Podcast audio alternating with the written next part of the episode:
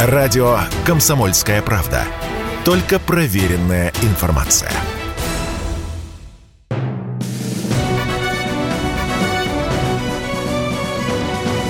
Клуб знаменитых путешественников. Совместный проект Русского географического общества и радио «Комсомольская правда». Здравствуйте, уважаемые любители приключений. У микрофона Евгений Сазонов. В эфире совместная программа Русского географического общества и «Комсомольской правды» Клуб знаменитых путешественников. С 9 июня в кинотеатрах страны можно посмотреть новый удивительный документальный фильм «Голоса Арктики». И потому в гостях у нас сегодня его создатели. Но прежде чем они расскажут не менее удивительную историю создания ленты, наша традиционная рубрика «Новости РГО». Клуб знаменитых путешественников – в Москве возле здания Государственного исторического музея уже в восьмой раз прошел круглый стол «История российских географических открытий». Мероприятие, начало которого совпало со стартом ежегодной международной акции «Ночь географии» и первым днем работы книжного фестиваля на Красной площади, организовано при участии Русского географического общества и Российского исторического общества. На круглом столе представили несколько современных изданий Русского географического общества. Это «Открытие Антарктиды», «Атлас российский» и «Сказки народа народов России из архива РГО. В их основе уникальные материалы из фондов РГО – это атласы, книги и архивные документы.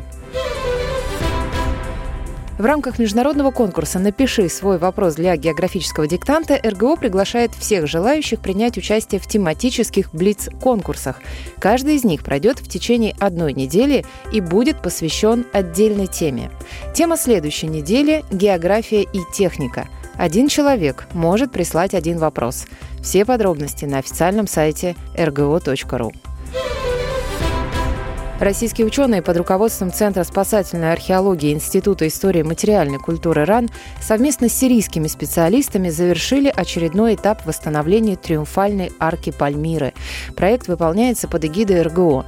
Триумфальная арка была возведена в III веке римским императором Септимием Севером, а в начале 21 столетия ее взорвали террористы. Перед участниками проекта стоит сложнейшая задача.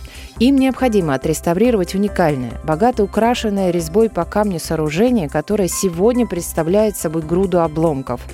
Как выглядела арка, известно всем, кто в пятом классе школы учил историю древнего мира по учебнику Коровкина. Именно ее изображение есть на обложке. Клуб знаменитых путешественников. Итак, в гостях у нас сегодня создатель документального фильма «Голоса Арктики». Это продюсер проекта Юлия Липатова. Добрый день. Здравствуйте. И главный герой фильма Денис Симачев. Здравствуйте. Ну, как бы есть такое мнение, что сейчас документальные фильмы снимать невыгодно, неинтересно, проблемы с прокатом, и поэтому, э, ребята, снимайте сериалы, да. Вот как удалось переломить и пробиться на большой экран? Слушайте, вы сейчас прям по больному. Да. А... Ну, простите меня. Это действительно так. И когда мы начинали снимать наше кино, мы понимали абсолютно точно, что, скорее всего, это классическая фестивальная история нас ждет и больше ничего. Но, будучи уже в съемках, подумали, что нужно рискнуть и попробовать уйти в широкий прокат.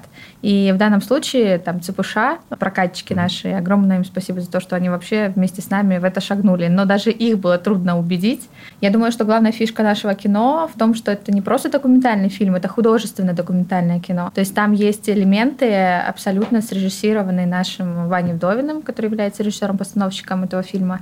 Такая, знаете, не история говорящих людей, голов, как, да, да, голов, которые просто в кадре говорят, э, не знаю, стандартные вещи о своем быте, о жизни.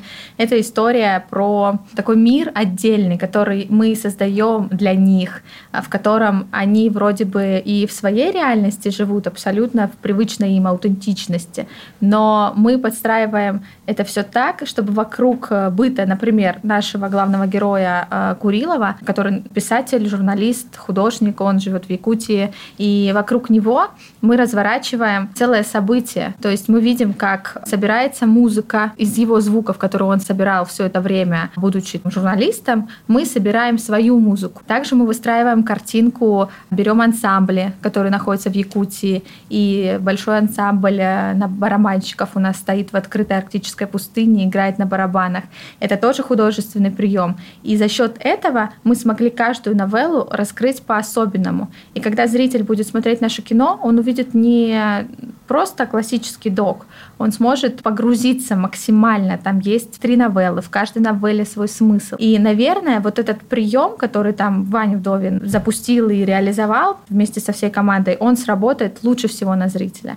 А то, что документальное кино не смотрят, мне кажется, это бич современности. Почему-то все считают, что наш зритель ну, не будет смотреть док. Хотя во всей Европе, там, в других странах документальное кино один из самых популярных жанров. И вот мы как раз хотим, чтобы наш фильм запустил вот эту новую волну, и чтобы люди поняли, что в широком прокате, в кино, неважно, на телевидении, а, в онлайн-кинотеатрах, везде нужно и можно смотреть документальные фильмы, и это будет круто, познавательно, интересно и не скучно. Ну, давайте сразу объясним, почему фильм называется «Голоса Арктики». Фильм называется «Голоса Арктики», потому что... Он про а, голоса Арктики, да? Э, нет, потому что это тоже художественный прием. Снять просто про жизнь немцев, юкагиров, любых малых народов Крайнего Севера было бы совершенно предсказуемо. Поэтому мы позвали Дениса к нам. И Денис, как композитор, как саунд-продюсер и как главный герой, собирал голоса, уникальные голоса народов Крайнего Севера. То есть он жил с ними в чумах. Ну, это он лучше вам расскажет сам. За счет того, что мы взяли фишкой сбор голосов, логично появилось название «Голоса Арктики». Кстати, это забавно, но когда я показываю своим друзьям трейлер нашего фильма, каждый из них говорит, а я думал, что это будет очередное там скучное кино про вот этих вот немцев или якутов. Ну, то есть все привыкли к тому, что этническое кино, документальное кино – это вообще классическое. Ну, такая. там классический набор. Да, вот да, да, чум, вот, короче, пьют чай, вот да. берут эту строганину, да, или там отрезают ножом этот кусок мяса около рта, все так, да. все так, ай, господи, да. сейчас что будет, да, и все, и все, и это все и фильм. Все, и все, и все, да. А у нас нет, у нас вот они поют, у нас они рассказывают э, через э, свои песни о своем быте, о своей культуре. У них для них же песня, это же вообще основной элемент общения один из основных. Они могут петь сутками. Это не песня, которую, в которой придуманные слова. Вот мы с вами сидим, если сейчас посадить рядом с нами немца, он будет петь. Про а, то, что видит? Про то, что видит, да. Э, и это там может занимать несколько часов.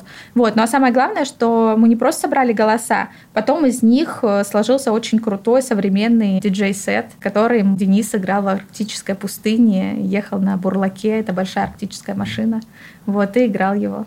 Денис, вас как занесло в эту арктическую пустыню? Дайте я догадаюсь, там э, летом Денис э, собирал фольклор, да? Или как? Как? Ну, не совсем так. Конечно, все это на старте выглядело большой авантюрой.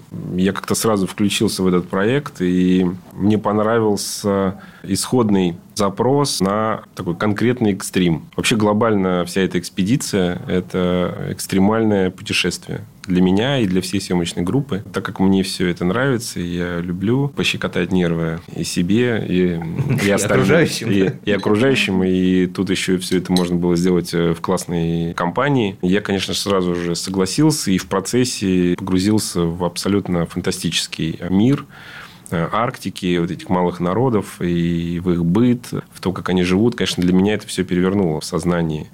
А вы до этого как бы сталкивались с вот этой вот арктической действительностью или? Ну, я сталкивался с точки зрения спорта, скорее там экстрима, сноубординга, там скалолазных каких-то историй. Но вот так, чтобы оказаться в тундре на крайнем севере, где сотни километров вокруг ничего нет, никого нет, э, ни живого, ни мертвого, только один лед, э, это впервые в моей жизни. И меня это очень сильно впечатлило. Почему, собственно, и та музыка, которую я э, создал после того, как мы собрали весь э, фольклор, она получилась очень такой эмоционально заряженной, как бы классной. И в то же время она осталась современной. Это не, э, это не э, лубок с мотивами, которые люди себе представляют, что такое фольклор немцев или там юкагиров. А мы положили это все на хороший бит, и получилась очень классная танцевальная музыка. И в том числе для э, релаксации тоже она там подходит. В общем, классный очень проект. Э, мне он нравится. Он меня очень сильно так впечатляет э, до сих пор. Ну, да. Денис скромничает. Он согласился так. в нашу экспедицию поехать за два дня. Мы поговорили, и через два дня Денис уже собирал вещи. Но вы мне обещали, что это вообще все будет два дня. Мне позвонил э, Ваня Вдовин и говорит, не хочешь ли ты с нами на пару дней, на пару дней буквально на пару дней, буквально на выходные. Э, на длинные Да, да, да. Экстремально съездить, э, слетать э, в Арктику Я говорю, точно два дня? Он говорит, да-да-да, точно тебе да. говорю, два дня. Ну, он вот. не уточнил, что это два полярных дня. Это два полярных дня протяженностью месяц. Ой, в общем, где-то мы месяц там морозились. И... Но при этом, э, при этом все произошло, все прошло без каких-то эксцессов. Ну, только чуть-чуть там поморозились люди незначительно оператор. Ну, это не знаю. Ну, с носом проблемы? У да? Нос от Да, у нас Коля Романков, наш оператор. Ну, просто, чтобы вы понимали, а, какие, какой у нас был состав. То есть, да. наши операторы-постановщики вместе со своей командой жили чумах, а, по несколько дней. То есть там Коля жил, например, Романков неделю, и он ехал а, несколько раз, у него был трип 8 часов на снегоходе за оленем в одну сторону, 8 часов в другую. Это все он еще снимал, снегоход застревал, а, они были без связи, и в конечном счете у Коли просто к концу съемок было залеплено пластырем пол лица, потому что это было единственное спасение. Ну ничего. Нормально все. Мы ненадолго прервемся. Напомню, что в эфире работает совместная программа Русского географического общества и радио «Комсомольская правда» «Клуб знаменитых путешественников». У микрофона постоянно ведущий Евгений Сазонов. А в гостях у нас создатели документального фильма «Голоса Арктики». Это продюсер проекта Юлия Липатова и главный герой Денис Симачев. Встретимся через пару минут. Если тебя спросят, что слушаешь, ответь уверенно. Радио «Комсомольская правда». Ведь Радио КП – это истории и сюжеты о людях, которые обсуждает весь мир.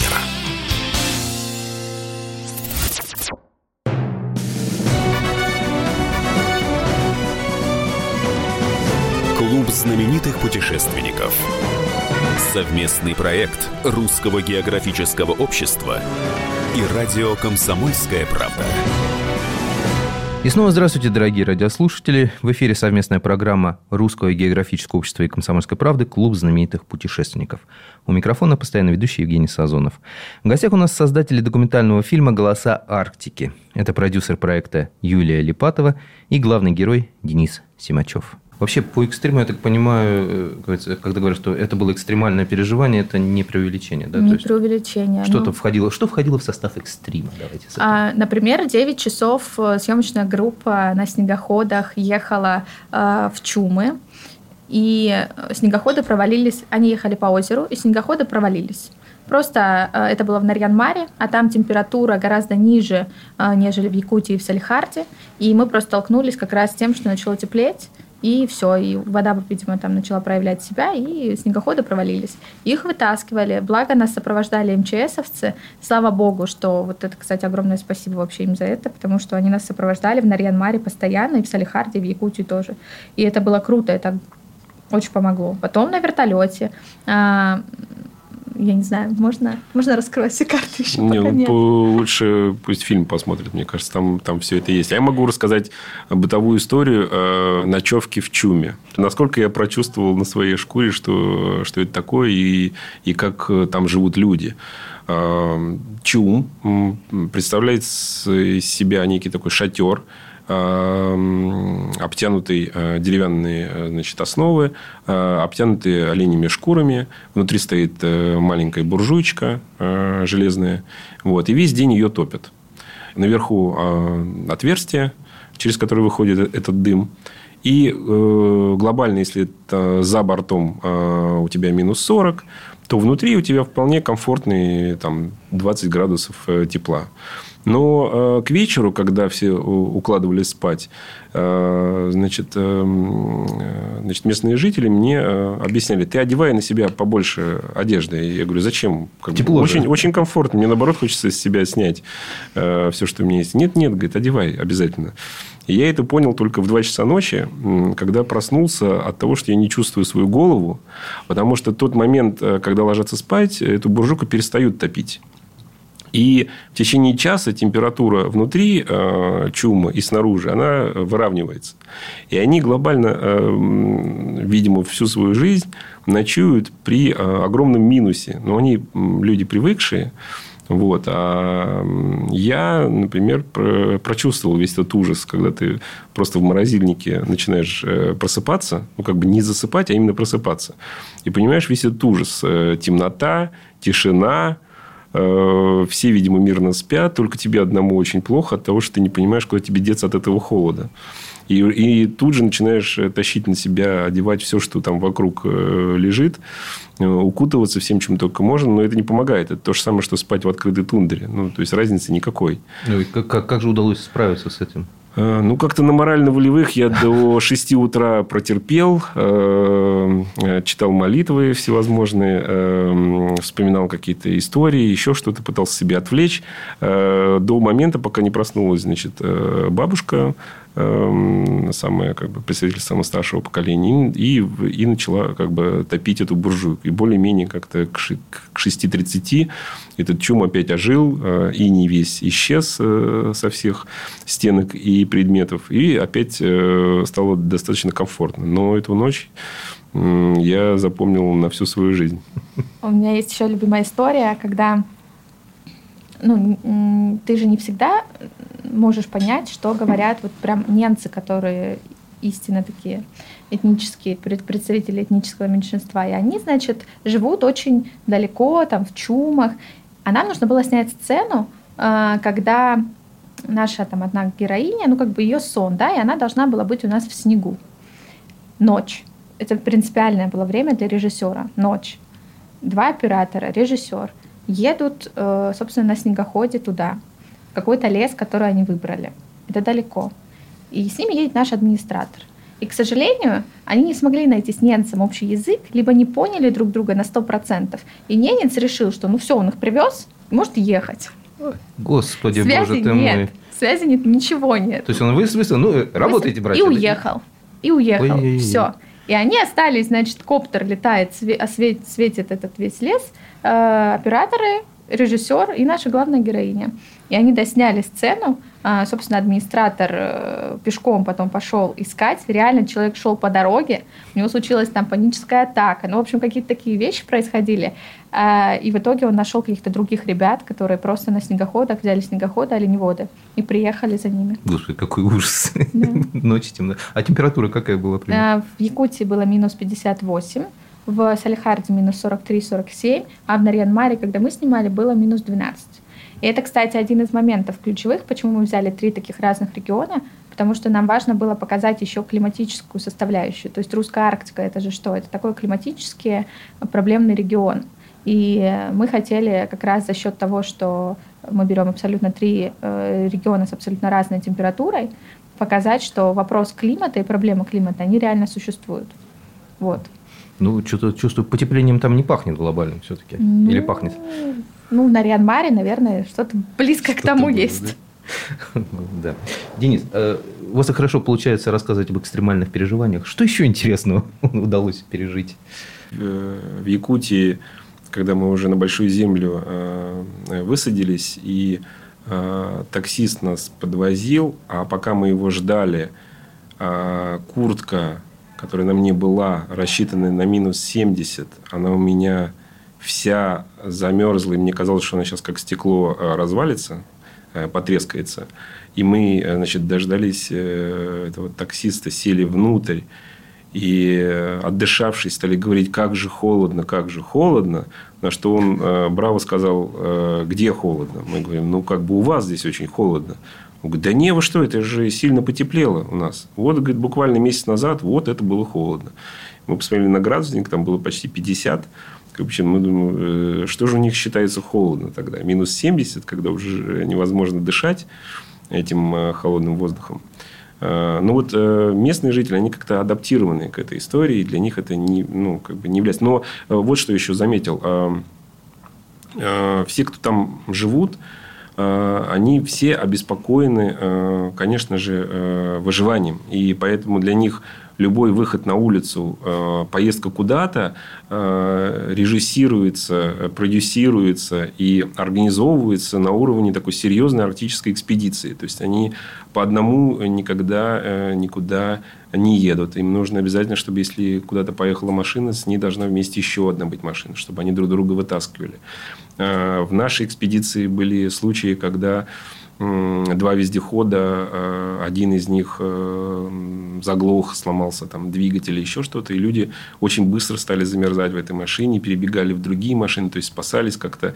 Э, вот эта опасность замерзнуть, она постоянно летает в воздухе, и местные жители всегда ее держат в голове, то есть для них это важно. Они постоянно озабочены тем, смогут ли они добраться из одной точки в другую безопасно, доберутся ли они. Э, и это уже не тот экстрим наш, где мы приехали на месяц, поснимали, потусовались и уехали. А для них это реальная жизнь каждый день. И это не, не важно, ребенок ты, взрослый человек, пожилой. Все обеспокоены э, вот, этой, вот этим моментом выживания. Ну, как бы, что нужно обеспечить себе э, вот эту дорогу таким способом, чтобы они ни в коем случае не замерзли, не отстали, не заглохли и, так далее. И в связи с этим э, интересное очень наблюдение у меня было, пока я общался э, значит, с местными э, малыми народами, с немцами, и просил спеть что-то, чтобы я как бы записал именно фольклор, как мне казалось как бы до этого. На что мне, значит, он объяснил, ну как же я буду сейчас петь, это же это, это же надо делать только на улице и делать долго. И я говорю, как долго? Ну, часов 12. И, и, и я не понимал. Я говорю, давайте укороченную версию. Так, коротенько, вот как вот суть. Он говорит, ну там же вся моя жизнь, как бы в этой песне, как я могу суть? Я говорю, ну какой-то вот кусочек. Вот. И он запел, значит, эту песню, которую мы, наверное, будем воспринимать как что-то, как э, э, заевшая пластинку, то есть одно и то же э, с повторениями бесконечными. Э, кое-как мы его через час остановили. Эм, он не сказал, он, подождите, подождите, я он к самому очень, интересному Он подхожу. очень расстроился в этот момент, когда мы его остановили. Он очень расстроился, для него это был жуткий стресс, что мы его выбили из этого состояния. А, и потом он объяснил, что такое песня, как бы, э, чтобы мы понимали, как бы люди из цивилизации. Он объяснил, что его песня – это навигатор. И э, очень важно, чтобы у мужчины были сильные и легкие – чтобы он смог э, за все время передвижения на оленях там, по э, глубокой тундре э, пропеть всю песню до конца, потому что количество повторений э, куплетов является э, шагомером, который определяет направление и, и определяет Э, ну, как бы дает ему возможность не заблудиться в тундре. Потому что Это если он собьется, собьется в количестве повторений определенных э, куплетов, то он может не там повернуть направо или налево, э, и таким образом попасть, провалиться под лед или сбиться с дороги. А для них сбиться с дороги – это значит погибнуть. Мы снова ненадолго прервемся. Напоминаю, что в эфире совместная программа Русского географического общества и радио «Комсомольская правда» «Клуб знаменитых путешественников». У микрофона постоянно ведущий Евгений Сазонов. В гостях у нас создатель документального фильма «Голоса Арктики». Это продюсер проекта Юлия Липатова и главный герой Денис Симачев. Встретимся через пару минут. Радио «Комсомольская правда». Никаких фейков, только правда.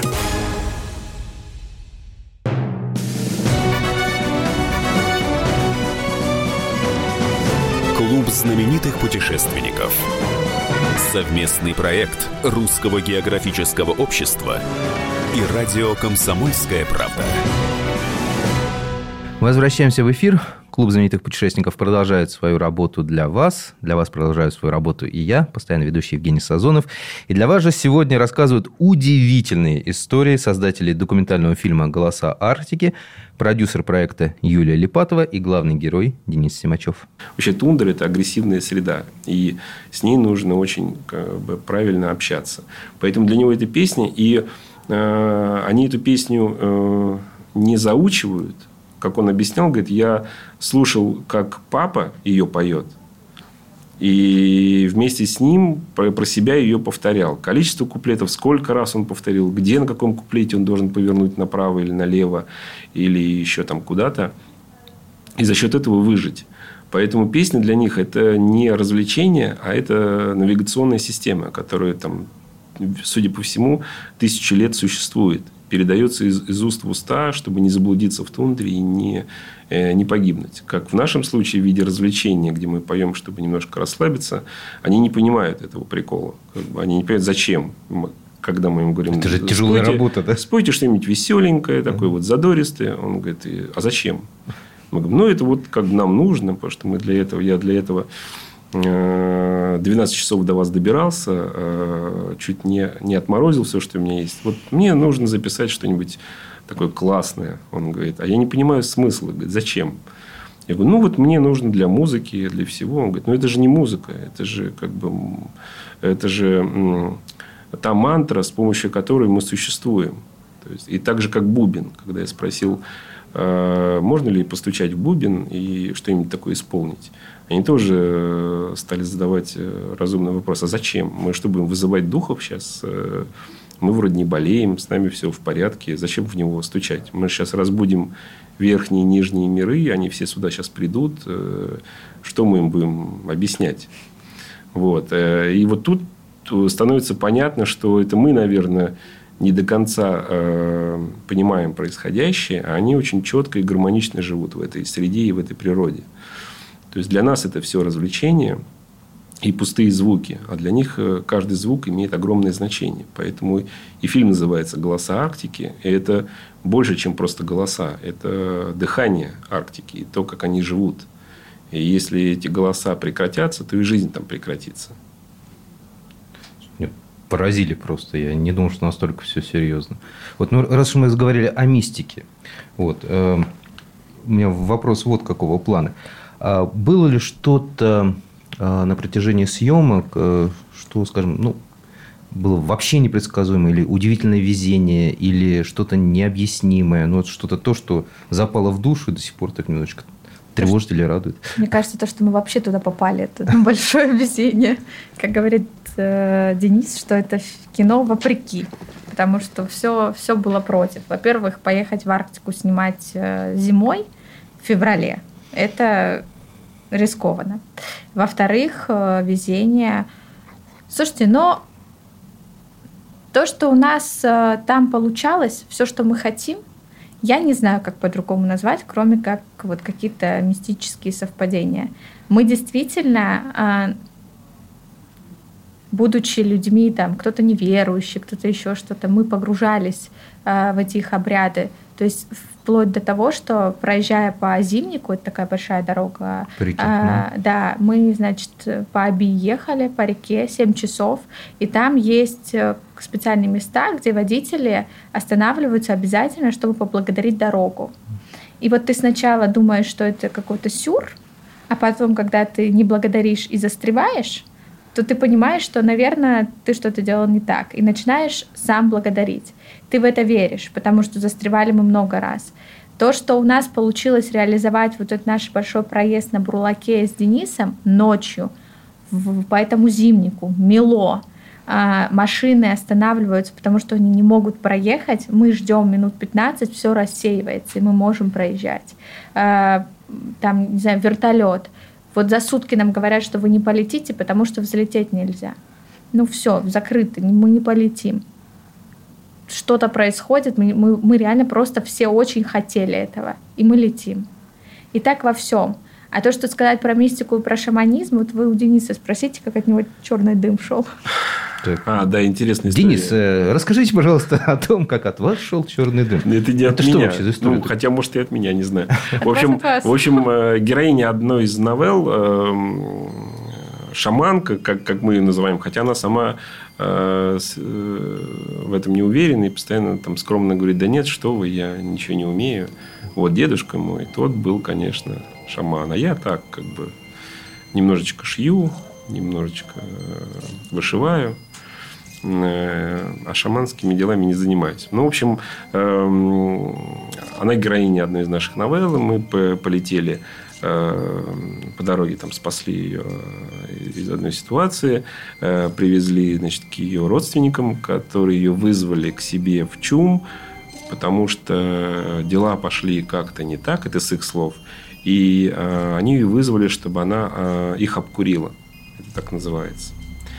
А, потому что у нее есть такая способность, такой дар. Хотя она его максимально скрывает и говорит, что нет, нет, у меня никаких дар, э, никакого дара нет, я ничего в этом не понимаю. В бубен стучать не буду, потому что, не дай бог, сейчас кому-нибудь вызовем дедушку. э, сюда-обратно, а он уже давно ворон, я с ним только на его языке разговариваю. Ну, в общем, какой-то такой сюрреализм абсолютно, когда с ней э, э, общаешься и живешь. Вот, и, значит, она начала их обкуривать. Это какие-то специальные травы, корни, еще что-то. Она все это поджигает на Э, на железке внутри э, чума и заставляет э, человека, ну, как бы всех участников, всех, кто живет в чуме, чтобы они, значит, дышали этим дымом, смотрели на этот дым, перешагивали через этот дым, говорили какие-то заклинания. Вот. Я, естественно, на все это смотрел с юмором, как цивилизованный человек. Вот, перешагивал, говорил ее все заклинания. Я был, значит, крайним в обкуривание. На мне типа оно зак- э, заканчивало. То есть сначала на всех своих близких родственников, себя. И я, значит, уже попался под э, общую историю. Говорит, ну давай тебя тоже типа обкуривать. Давайте, конечно, это очень интересно. Значит, все это сделали. И, э, значит, когда я уже там поперешагивал, она вот эти остатки с с этой железной сковородки выкинула внутрь, кинула внутрь буржуйки. И из-за того, что мы два дня как бы жили внутри чума, то я, в принципе, уже знал все звуки и шорохи этого чума, понимал, как там все живет. Как ветер э, гуляет, как э, снег там падает, еще что-то, как э, трещит буржуйка от того, что в ней э, э, горят поленья. И тут она выкидывает внутрь, э, значит, скидывает вот все, что она там э, нашаманила. Э, и буржуйка превращается в какой-то живой объект, как будто бы внутрь кого-то живого кинули, и он не может оттуда выбраться. Ой, То есть начинается ужас. жуткий треск, изнутри начинают чем-то железным бить по этой, по этой буржуйке, буржуйка начинает ходить ходуном, все как вкопанные начинают смотреть на эту историю, я тоже в шоке. Думаю, как же она это все устроила. Думаю, это, наверное, какой-то пиротехнический эффект. А, вот. А она сказала, ну да, вот демоны значит, э, пытаются выбраться ну, типа, из этой всей истории. После этого э, мы 7 часов значит, добирались до Большой Земли э, на снегоходах. Э, я э, значит, попал э, в гостиницу, заселился. Вечером мы должны были ужинать. И я вдруг понял, что я заболеваю. Ну, как, мне прям плохо. У меня поднимается температура, у меня начинает болеть голова, у меня озноб, начинает ломить кости. Ну, в общем, все вот эффект какого-то такого жесткого воспаления легких, но который прогрессирует очень быстро. То есть через два часа я был точно уверен, что я жестко заболел, и, скорее всего, на следующий день я уже не смогу улететь э, в Москву, потому что я буду где-то здесь в больнице, наверное, лежать. Я уже всю съемочную группу предупредил, говорю, вызывайте врачей, мне очень плохо, я реально погибаю. Вот. И когда я дошел до пика, где уже, видимо, э, какое-то поражение легких должно было произойти, 90%, в этот момент все выключилось. Как будто, как будто у меня не было никакой. Э, как будто я симулировал все эти а, два часа. Прекратилось. Прекратилось разом, и я абсолютно себя почувствовал э, здоровым, э, молодым, веселым, счастливым. И э, вспоминая м, прошлые часы, я, я себе задал вопрос, а это вообще было? Или я себе все это придумал? То есть, таким образом, из меня, видимо, остатки... Э, Э, демона вылетели э, таким способом. И вот в этот момент я уже поверил во всю правду э, шаманизма и всех обрядов. Это за кадром осталось, да, все? Или... Ну, часть там попала в фильм. Мы, конечно, не могли все снимать, и... но, но это все чувствуется в фильме. В фильме, на самом деле, очень много мистики, очень много вещей, которые тебя держат в, напряжении. Поэтому мне трудно этот фильм назвать документальным. Это художественный документальный фильм, но он больше художественный, чем документальный, потому что там настолько э, правдиво красиво, эффектно э, все выглядит, что тебя держит в напряжении э, все полтора часа. Э, и ты на одном дыхании просто проглатываешь этот фильм, потому что там бесконечная мистика происходит во всем. Прервемся буквально на несколько минут. Напоминаю, что в эфире для вас звучит, для вас работает клуб знаменитых путешественников. У микрофона постоянно ведущий Евгений Сазонов, а в гостях у меня создатели документального фильма «Голоса Арктики» А это продюсер проекта очаровательная Юлия Липатова и главный герой Денис Симачев. Встретимся через пару минут. Если тебя спросят, что слушаешь, ответь уверенно. Радио «Комсомольская правда». Ведь Радио КП – это самые оперативные и проверенные новости.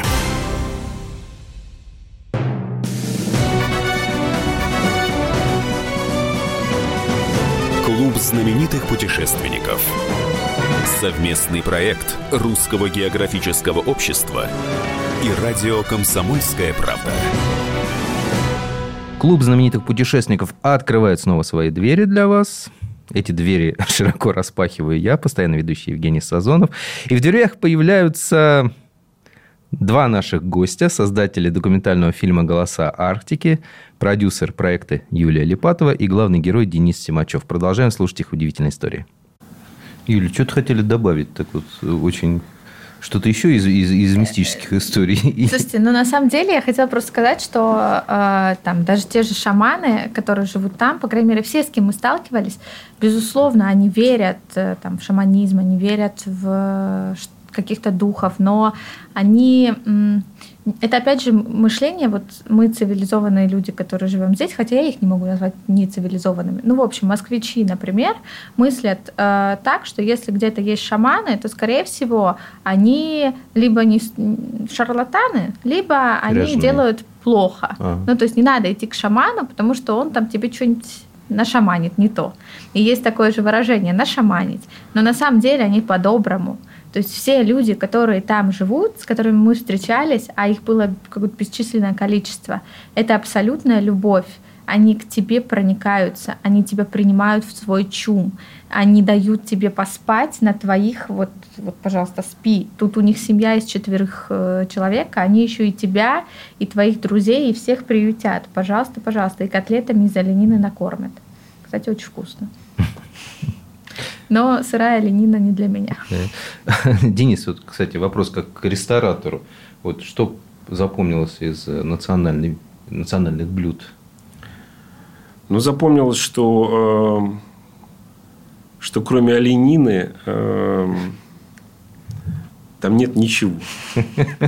И все, что можно приготовить из оленины, начиная от салата э, овощного, где нет овощей, а только олень, и заканчивая бургерами, где, где нет э, хлеба, где только олень.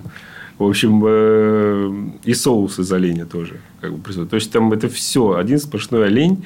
И вот это меня сильно тоже впечатлило. Сначала это было, э, было неприятие этой истории, хотелось разнообразия. А потом через какой-то момент ты вдруг понимаешь, что в связи с обстоятельствами, с той Э, атмосферой, которая вокруг тебя, температурой и культурой, ты принимаешь э, этот рацион и понимаешь, что только так э, можно здесь выжить. И они тоже это объясняли, что, например, те же самые вегетарианцы, ну, вот наши герои из фильма немцы рассказывали, что ну, вегетарианцы долго здесь не живут. Ну, как бы все это заканчивается цингой, цинга происходит на вторую неделю после отказа от э, мяса. Э, и поэтому дети, они как бы приучают с детства, что олень – это их спаситель во всем. Ну, как бы все, что в, в олене есть, начиная там шерсть, кости, жилы, мясо, кровь, все, все спасает их э, местных э, жителей от э, мучительной смерти.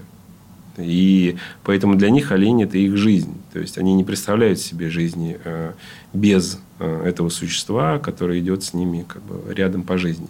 И заменить его нечем. То есть, когда цивилизация пришла и сказала, давайте, вот у нас есть хороший фастфуд, то они как бы не поняли, в чем смысл. И, как, как с песней, да? И, да, и, и, и точно, наверное, себе нарисовали свою кончину как бы в этот момент. Поняли, что они, наверное, долго не выдержат вот, со всей цивилизацией.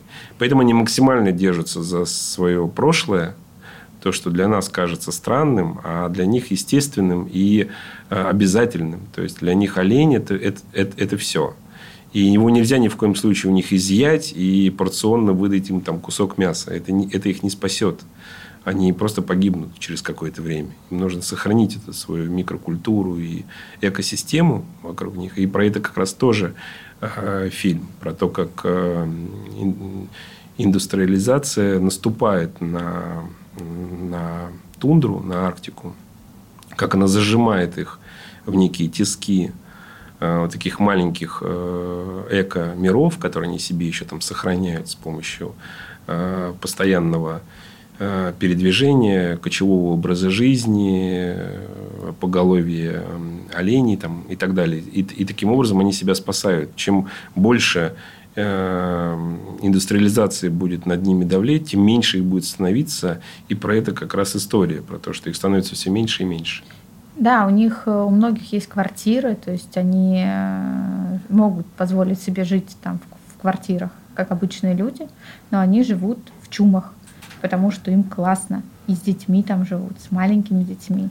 И у, них, у детей там есть игрушки. И к ним вертолет может прилетать раз в месяц, чтобы, там, не знаю, привезти им какие-то необходимые предметы гигиены или еще что-то, что ты не можешь купить просто в тундре.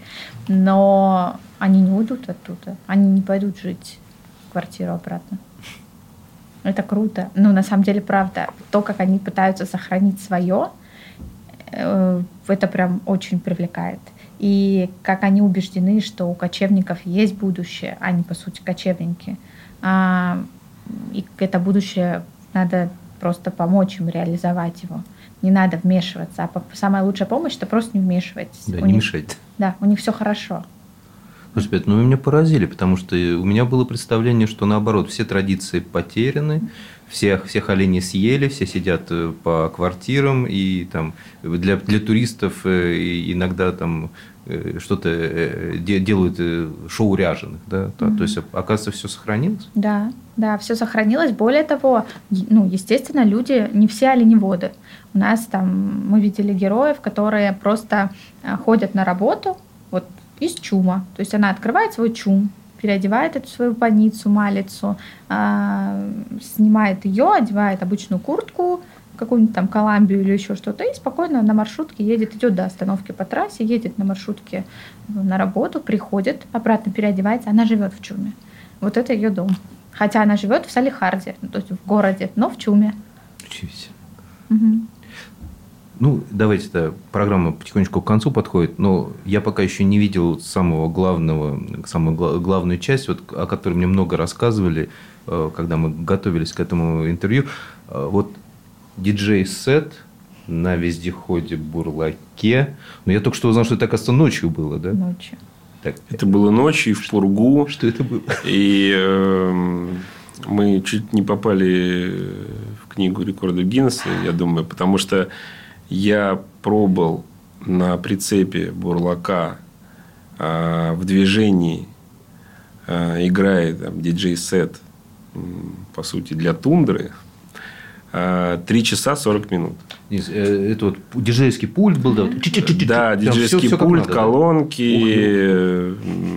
вот сам светящийся этот красный куб, который в фильме в финале. Э, привязанный нас, Денис. Э, да, как бы привязанный Денис, потому что мы пробирались сквозь ночь в пургу. Водители, МЧСники охали, ахали внутри этого вездехода и говорили, надо прекращать эту экспедицию. Как бы человек уже, наверное, отморозил все, что только можно. Эм, Ваня Вдовин, режиссер, значит, кричал, ни в коем случае не останавливать, э, двигаемся дальше. Эту песню э, нельзя останавливать. Да, да. Я договорился с Денисом, он выдержит все.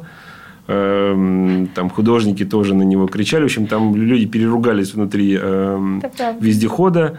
Пока я значит, играл на улице, я действительно через какое-то время уже перестал что какие-то части тела чувствовать.